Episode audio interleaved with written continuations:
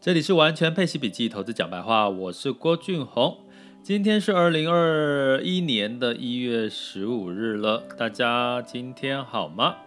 那转眼之间，我的这个 podcast 呢已经录了一百多集哈。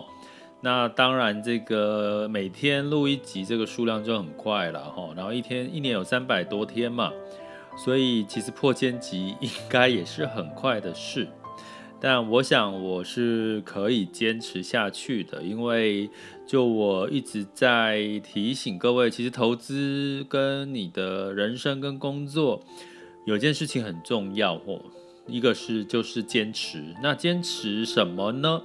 坚持的前面就是做选择。那你做选择的前面是什么呢？也就是你的动机了吼。那你的动机就会让你产生选择，然后如果这个真的是你真心想要的，那基本上呢，你就会有动力持续的坚持下去。投资其实也是一样的，我常有句话说，市场不管多或空，你都有机会赚到钱。那这中间就是你必须要在市场里面嘛，哈。那如果你现在还没有真正的在执行你的投资理财计划的话，那可能你在二零二一年就要加把劲了。为什么？因为我们说二零二一年其实是一个嗯创业年的概念哈，它其实不是说你要去创业，而是你要用创业的角度去看待很多的事情。包含你自己哈，你在工作上面的规划，包含你的投资计划。投资计划怎么用创业的角度去看呢？你可以是你用你去看一下你的财务状况、收支的一个状况嘛哈。那呃，我们对照像最近很很火的这个台积电哈，啊，台积电的市值呢已经超过了阿里巴巴。那相对来讲呢，这个状况代表什么呢？其实为什么台积电还一直涨哈？那这个涨是到什么程度呢？我来，我们来看一下目前的最新的哦，台积电的一个数据哈。现在时间是十二点三十三分，那台湾价钱指数是下跌了四十六点哦，可是台积电呢是上涨了十三块钱，来到六百零五哈。那已经到了六百大关了。那在法说会之后呢，其实它在第四季的这个财报是优于第三季。那二零为什么它会一直涨？当然大家是看待它二零二一年哈。那二零二一年为什么大家看待台积电会涨呢？不外乎就是二零二一年它在五奈米哈，过去它在这个呃五奈米的是二零一九年五奈米的这个。呃，占有它的营收的比例是八个 percent 哦，然后到了二零二零年，居然可以来到二十个 percent。当然，这受惠于什么？手机哈、哦，手机的这个市场的一个提升，尤其是五 G，像苹果也是用这个台积电的五纳米的这个晶片嘛。那所以从这个角度来看，我们不难看出它在。呃，EPS 二零二零年有十九块七的这个 EPS 的情况下，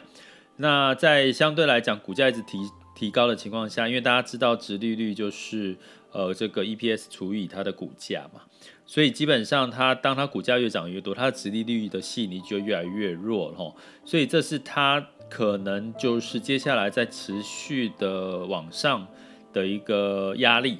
那相对来讲，可是呢，你要看的是二零二一年它的成长幅度哈。那两位数的营收成长哈，假设它在二零二零年有十二、十六 percent 的营收成长，那在二零二一年有没有机会维持十六甚至十六以上到二十呢？我想台积电会一直涨，应该是大家都乐观的看待它。在我刚刚讲到一个很重要的重点，就是手机的这个营收占了它百分之二十，从八到百分之二十哈。所以接下来的每一个季，台积电的财报就很重要喽。所以大家如果你投资是投投资台积电个股的一个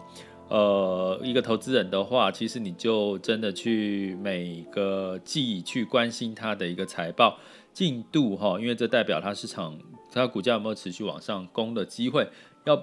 要不然呢，其实就算它 EPS 分分了这个股利给你，可是你的股价的波动如果在二零二一年变动比较大的话，那可能其实就会吸引力就会压力市场这个股价的压力就会变大。所以，我们回头来讲说，为什么从创业的角度来看你的投资哈，也就是说，你要看待的是说，你现在如果不投资，你的资产变化的状况，你有没有办法每一年，好像二零二零年很多的。好的企业财报都营收都是两位数的成长啊，请问你的收入或者是你的资产有没有来到两位数的一个成长的一个一个幅度呢？那如果有的话，那基本上恭喜你哈，基本上你是已经跑在很前面了。那如果你还是在落后的一个情况，也就是说你的资产跟去年、今年跟去年，呃，二零二零年跟没有什么太大的涨幅，收入也没有增加，也没有减少，支出增加了，也就是说你的营收也减少。你从这个创业者的角度，你如果是投资人，你会投资你自己吗？那另外呢，其实在这个台积电也是有一个很重要的消息，就是它也大量的增加了这个它的研发投资的程度，因为大家知道有研发的过程当中，其实才会有什么，才会有这个跑在前面，然后它有新的技术。它的新的这个纳米技术才可以让更多更成熟，或者是优化它的这个生产能力，或者它进一步的往其他更进阶的一个脚步走哈。所以你从这个角度来看呢，呃，台积电它大增加它的资本支出，其实是帮助它未来的市场可以占有更高的领先的地位哈。那就像呃你说的，就是我们我们说的，在特斯拉其实也是一直在这个资本支出上面去做的一些研发的一些支出。那基本上呢，从这个角度来看，对整体的经济，尤其以台湾来讲，当然经济因为企业的资本支出，当然会增加经济成长率喽。那所以从这个角度来看，你今年要不要增加你的这个一个一个研发支出？哈，什么研发支出？就是投资自己了哈。如果你今你去看二零二一年的这个从创业的角度，你资产也没太多的幅度的增加，没有两位数的增加，然后收入也没有增加，哦，支出增加了，可是你的支出是花在那个食衣住行哦，这个享乐的情况之下，那你可能要考虑一下，把你的支出多花一些些，像学学一下台积电嘛，哈，去增加一些你的。资本支出去投资在自己身上，不管是你做投资，或者是去呃多学一些东西，学什么呢？你可以学习投资理财，或者是学习你工作的专业。那学习投资理财呢，就应该呢去透过线上。好，为什么我说透过线上？呃，并不是说。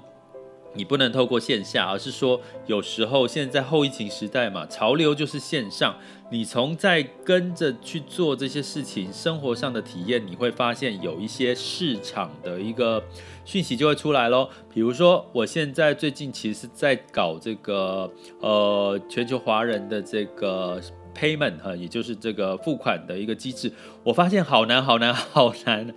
这对一般的这个呃小型的企业其实并不容易哈，你要找到一个呃比较方便的一个支付工具的话，那当然如果你只锁定到台湾，那当然可能就相对简单一点。可是如果你锁定在境外哈，好境外，比如说我们知道最近那个境外电商、海外电商也很流行，那你势必就要用到一些所谓的。支付的工具，那其中有一个真的我研究了很久，叫 Stripe 哈。那这个 Stripe 其实真的是最方便的，甚至它还帮助你创业。那之后如果我体验了之后有什么好的一些呃心得，我会跟各位再分享。可是你从这个角度呢，你就可以发现的是，这个 Stripe 真的太厉害了哈。它的这个整体的，因为它还没有真正的 IPO 哈，可是二零二一年可能就会 IPO 了。那如果 IPO 的过程，我相信它的这个独角兽的某种程度有点像独角兽的地位呢，它其实它是可以站稳这个呃 FinTech，也就是说互联网金融里面的一个很重要的一个环节哈。那如果你讲互联网金融，就是我们讲到的这个蚂蚁金服、阿里巴巴嘛哈，在它是。它也是一只独角兽，可是后来因为政策哦，就是这个中国政策的关系，让阿里巴巴就是限制了一些互联网金融的一个一个野蛮性的增长哈，所以让它就稍就开始就是往下修正了。可是也不见得是坏事了哈，因为过热的情况，所以这个情况下也衍生你在互联网金融这一块，我刚刚讲的 Stripe，或者是你可以去持续，还是要持续关注虚拟货币哈，包含比特币的一些走势。那这些呢，也都是在后疫情时代线上的一些东西。那您如果不是在身历其境接触这些东西，你真的很难发现为什么他们会涨那么多。那你要走线上会用到什么？背后的这个复杂的这个更高端的运算，这些运算跟什么有关系？再说回来，就跟台积电有时候也是有关系的哈。所以如果你想在二零二一年多做一些投资功课，或者是用创业的角度去看待自己的财务状况，或者是工作，或者是你就像创业一样，产你有很浓厚的动机都动起来了去做，真的去创业，或者是。呃，就是把你的这个创业精神用在自己的投资理财上面的话，或找到更多的一些投资机会，我相信在二零二一年会比二零二一二零年更来得清楚一些哈。因为二零二零年大家都在猜嘛，猜可能疫情会不会二次疫情啊，或者会不会更严重哈。所以你可以从用创业的角度来看呢二零二一年，其实准没错哦。那如果你还没有跟上，还是害怕担心，没关系。我在这边助你一臂之力，陪伴式的理财，陪伴式的投资理财教育呢，就在旁边陪着你哦。不管你透过 Podcast 或者是透过网校，为什么我说 Podcast 哦，Podcast 哦，它或者是透过网校呢，我都会有不同程度的陪伴着你。那有人说，老师老师，你只是投做理财吗？有没有去深入这个？投资的一些分析跟这投资管理呢，那当然呢，你会看到我在这个不管是 Podcast 或者是网校，我会讲的不只是。ETF 基金，还有像这个台股，还有像美股，当然还有 A 股跟港股喽。好，我最近其实比较多的时间是琢磨在港股的部分。那港股的最近表现也不遑多让，所以先预告一下大家，大家可以去留意一下最近资金行情也不错的表现是港股哈。那相对港股跟这个美元挂钩，所以港港币的汇率也相对是比较。便宜哈，那如果是相对来讲投资港股，反而有一些资金会会流入的一个情况，也比较多题材啦哈，很多的中概股，比如说腾讯呐，呃，京东呐，哈，这些相关的一些呃创新科技的这些创业的一个。领域的标的其实也都在港股里面的这个恒生科技指数里面哦，所以你想要投资港股，也可以透过恒生恒生科技指数来连接这样子的一些标的。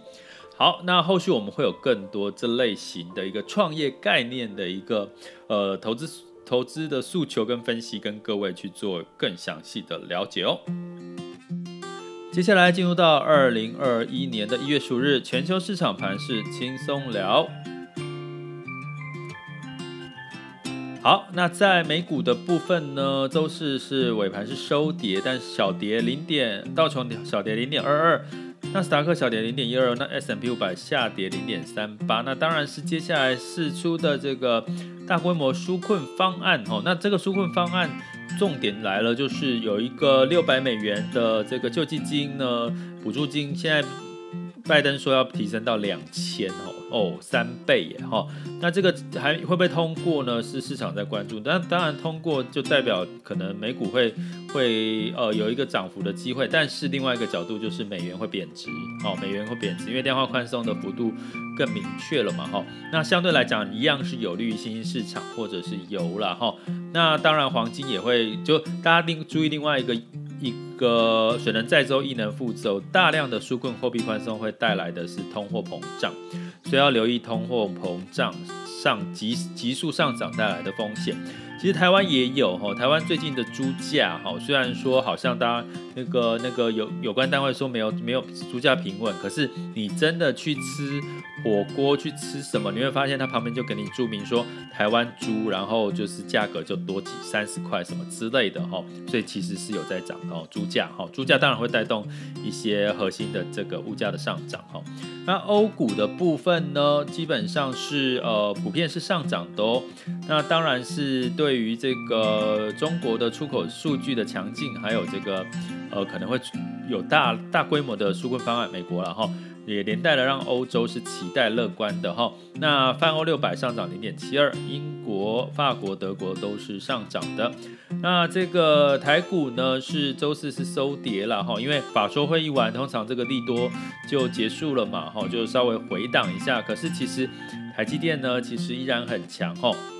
那目前呢，其实台湾加权指数已经收敛它的跌幅，来到负八点了哈。那台积电也上涨了十八块钱哈。那在这个整体来讲呢，亚洲股市呃，除了这个日日本上涨之外，还有我刚刚讲的这个港股是上涨的哈。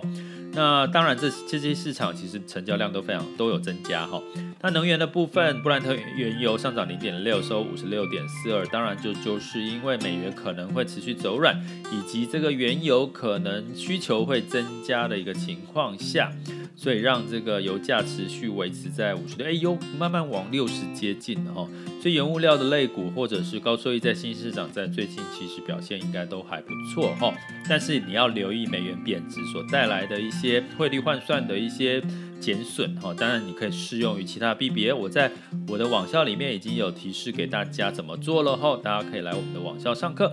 那在黄金的部分收跌零点二，来到一八五一点一一八五一点四了哈。那当然呢，目前如果通货膨胀上涨的疑虑，其实黄金还是有走升的机会。然后汇市呢，美元指数来到九十点二五，然后新兴市场货币是这个呃比较强势。那美联储呢说，哎，不会升息，我不会升息哦。但是我们可能还是要留意接下来它有没有做什么其他有关在紧缩的一些动作哈，比如说减少购债这些事情哈。那接下来其实的确有很多是值得我们做功课的哦。这里是完全配息笔记投资讲白话，我是郭俊宏，关注并订阅我，陪你一起理财。